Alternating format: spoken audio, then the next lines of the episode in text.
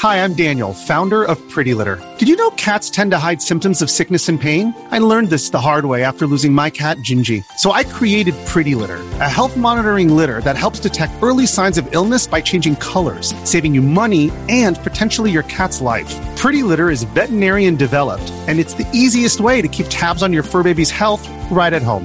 Go to prettylitter.com and use code SPOTIFY for 20% off your first order and a free cat toy. Terms and conditions apply. See site for details.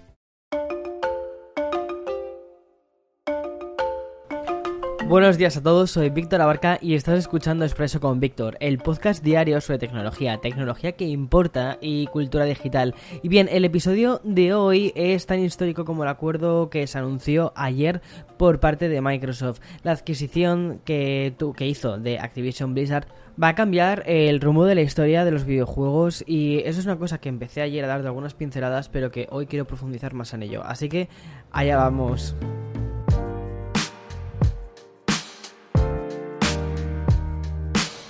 Ayer ya tenía el episodio locutado, tuve que añadir un extra de última hora porque fue un bombazo muy grande, fue un bombazo con el que hemos empezado ya este 2020, 22, perdona, y es una noticia tan tan impactante que tiene tantísimas ramificaciones que pase lo que pase durante el resto del año va a quedar probablemente en el top de los hechos más importantes de lo que ha sucedido, al menos dentro de la industria de los videojuegos. Es el movimiento, una de las la compra más grande que se ha hecho, al menos en los últimos tiempos Obviamente estoy hablando de lo que te decía al principio, que es el anuncio realizado por parte de Microsoft, la adquisición de, de Dineructus, que han sido 68.700 eh, mil millones de dólares para eh, comprar el estudio de Activision Blizzard. En valores brutos, la compra de este estudio por parte de Microsoft significa lo siguiente. Primero que supera por mucho los 26.000 millones que Microsoft pagó para hacerse con LinkedIn en 2016, convirtiéndose así en la mayor transacción que había hecho la compañía.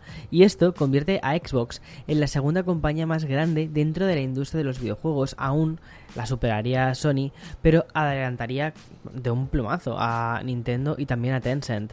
Se trata del mayor movimiento comercial de la historia de la industria de los videojuegos y los 10.000 empleados que tiene actualmente Activision Blizzard pasarán a formar parte de la plantilla de Microsoft. Xbox también se adelanta eh, bastante al tema del metaverso y es que el propio Satya Nadella ha asociado esta compra con esto. Dice, además esto es eh, cita textual, dice, puedes esperar absolutamente que hagamos cosas en los videojuegos. Si tomas Halo como un juego es un metaverso, Minecraft es un metaverso, al igual que eh, ocurre con Flight Simulator. En cierto sentido, hoy en día son dos dimensiones, pero la pregunta es, ¿puedes llevar eso ahora a un mundo en 3D completo? Por eso, absolutamente planeamos hacerlo. Pero eso son solo algunos de los titulares que nos deja la compra de ayer, esos que podría, podrías poner directamente en un escaparate con unas cuantas luces de neón y que seguirían atrayendo a personas porque me parece muy fuerte. El análisis es bastante más profundo y también hay un, subtexto bastante grande y así ha sido recogido por algunos grandes medios de todo el mundo porque haciendo un poco de retrospectiva encontramos que por ejemplo en el año 2017 Microsoft había cerrado dos estudios internos de Xbox como fue la Lionhead y Press Play. La situación no era demasiado buena y estaba bastante alejada de Sony y de PlayStation, lo que está haciendo Sony, ¿no? Con, con PlayStation. La situación cambió pero muchísimo, cuando aprovechando su aparición en el E3 del 2018, benditos E3 que eran presenciales, bueno, pues Xbox anunció ahí la adquisición de cinco estudios: Undead Labs, Playground Games, Ninja Theory, Compulsion Games y The Initiative. Pero ya entrados en 2019, lo que conocemos como el Xbox Game Studios estaba formado por más de una docena de estudios y de editoriales diferentes. Los movimientos de Microsoft para convertir Xbox en el líder indiscutible de la industria de los videojuegos se reforzaron sobre todo el año pasado cuando la compañía anunció una nueva compra que fue Zenimax Media, o lo que es lo mismo, la matriz de diversos estudios como Argane, que son los responsables de juegos y de sagas como Fallout, Doom y Elder Scrolls. De hecho, creo que de Fallout van a hacer ahora una serie, o sea, es que es muy fuerte, o sea, cómo están yendo las cosas. Con tantísima propiedad intelectual, la pregunta que surgió fue contestada el año pasado cuando se supo que el próximo Starfield Sería exclusivo de Xbox, saltándose así PlayStation 5, una exclusividad que en palabras del propio jefe de, de, Xbox podría extenderse a otros juegos y también franquicias. Por ejemplo, durante una entrevista con Xbox definió el ecosistema de la consola de Microsoft como el mejor lugar para todas las franquicias que forman el catálogo de Xbox Game Studios, poniendo nombres como por ejemplo el de Elder Scroll 6. No se trata de castigar a ninguna, dice así, ¿vale? Dijo así. No se trata de castigar a ninguna otra plataforma, ya que creo fundamental que todas las plataformas puedan seguir creciendo. Pero para estar en Xbox quiero que podamos traer el paquete completo de lo que tenemos. Y eso sería cierto cuando pienso en el Elder Scrolls. Eso sería cierto también cuando pienso en cualquiera de nuestras otras franquicias. Claro, como te puedes imaginar, el miedo lo que, o sea, lo que pasó ayer es que el miedo se apoderó de los jugadores y del resto de la industria tras el anuncio de Microsoft y la compra de Activision Blizzard. Porque, ¿qué va a pasar con eh, sagas que han vertebrado las últimas décadas de la industria de los videojuegos si se convierten en exclusivas de Xbox? ¿Qué va a pasar con el siguiente Call of Duty, con el Overwatch 2 que está a punto de salir con el nuevo Diablo, con un World of Warcraft, con un Hearthstone o incluso con Candy Crush, que cuántas veces hemos visto a la gente jugar a Candy Crush en los propios móviles. Bueno, pues parece ser que la respuesta más inmediata la ha vuelto a dar el director de Xbox, Phil Spencer, que la verdad es que hay que decir una cosa, y es que Phil es muy, muy, muy vocal, es muy... Eh, habla de las cosas muy directamente. Y lo que ha dicho en declaraciones a Bloomberg ha querido transmitir un mensaje de muchísima tranquilidad para los usuarios de otras plataformas y de otros dispositivos. Dice así, y aquí vuelvo a citarle textualmente, solo les diré a los jugadores que jueguen a juegos de Activision y Blizzard en la plataforma de Sony, no es nuestra intención alejar a las comunidades de esta plataforma. Sin embargo, Bloomberg aseguran que lo más probable es que el futuro pase por decidir eh, título por título qué va a ocurrir con la exclusividad o no de los juegos de los estudios Activision Blizzard. Te lo decía básicamente al inicio del podcast, porque más allá del acuerdo histórico o también la estratosférica cifra que ha pagado Microsoft, esta compra puede cambiar para siempre la industria de los videojuegos, al menos tal y como la conocemos actualmente. A ver, también una cosa que yo te contaba al final del podcast, mm, yo creo que es muy probable que lo que hagan sea que estos juegos, eh, que son sagas eh, multiplataforma, que son eternas, ¿no? Como, como eh, Call of Duty, sigan saliendo en las consolas de Sony y sigas pagando por el juego completo, 60, 70 dólares, lo que cueste, ¿no? Y mm, en Xbox lo tengas el día 1 a través del Game Pass. Yo creo que es una forma muy buena de no intentar perjudicar a nadie y de alegrar mucho, sobre todo a los usuarios de Xbox. Bien, ya tras un, un análisis más sosegado de la noticia que conmocionó al mundo más tecnológico, tecnológico y más de cultura digital, vamos con otra información que también es muy sorprendente y que tiene su propia importancia, como te decía, dentro de lo que es la cultura digital.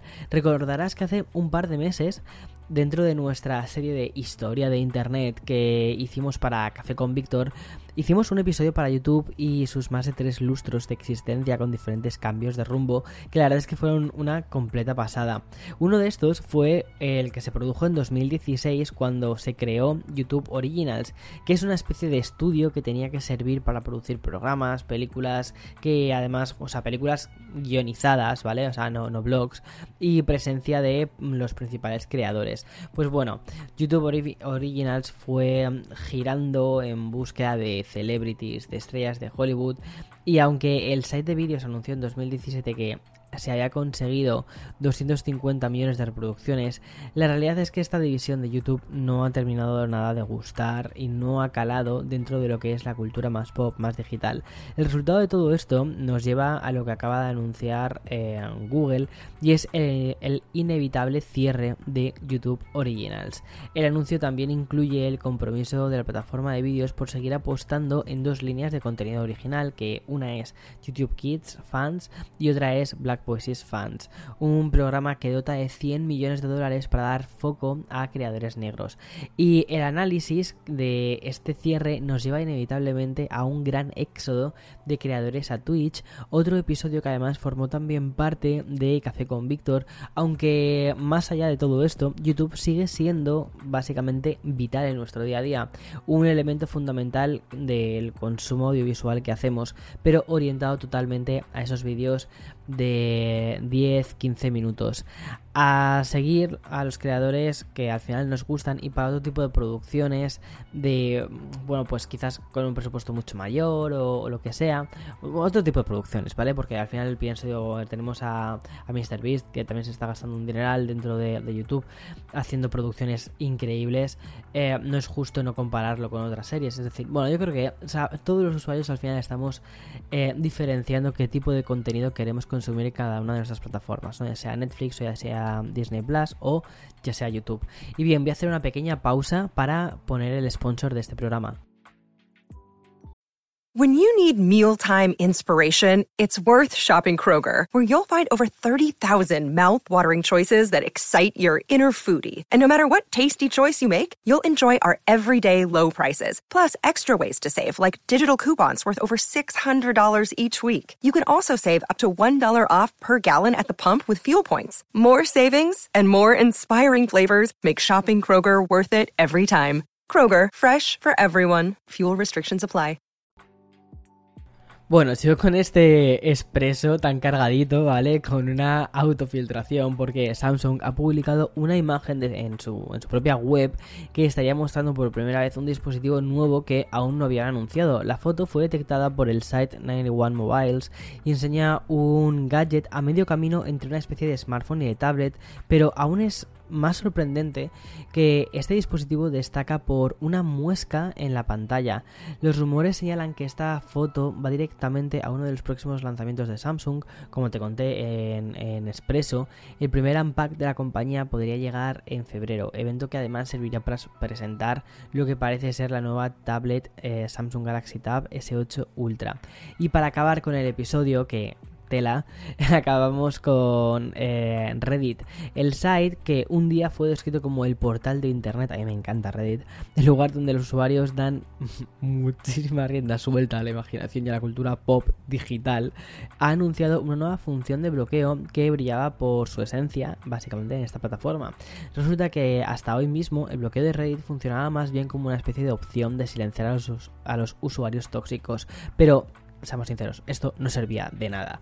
Afortunadamente el site se ha puesto las pilas y actualiza una función necesaria para limpiar esta plataforma y sobre todo liberar a los usuarios, a los moderadores, mejor dicho, de la toxicidad que hay en muchas de estas eh, comunidades digitales. Pero bueno, debo decir que la verdad es que Reddit mola bastante, o sea, la gente mola mucho. no la veo súper tóxica, como por ejemplo, yo que sé, Twitter o otras movidas. A partir de ahora, bloquear a un usuario de Reddit va a servir también para bloquear las publicaciones de esa persona de su vista, pero también para evitar que pueda ver o interactuar con tus propias publicaciones. Yo personalmente celebro mucho esto porque me parece que es como una muy buena de, mira, no me molestes, no me, no me grites, ¿sabes? Eh, a mi mano si quieres y ya está, o sea, es como... Guay, mola, mola mucho eso. Bueno, en fin, eh, hasta aquí el episodio de hoy. Espero que te haya sentado muy bien este expreso, como te decía antes, un expreso bastante cargado. Que tengas un feliz resto de miércoles, resto de semana, que ya estamos a la mitad, ya estamos a la mitad. Chao, chao, chao, hasta mañana, mañana más, mañana más. A ver qué nos depara mañana.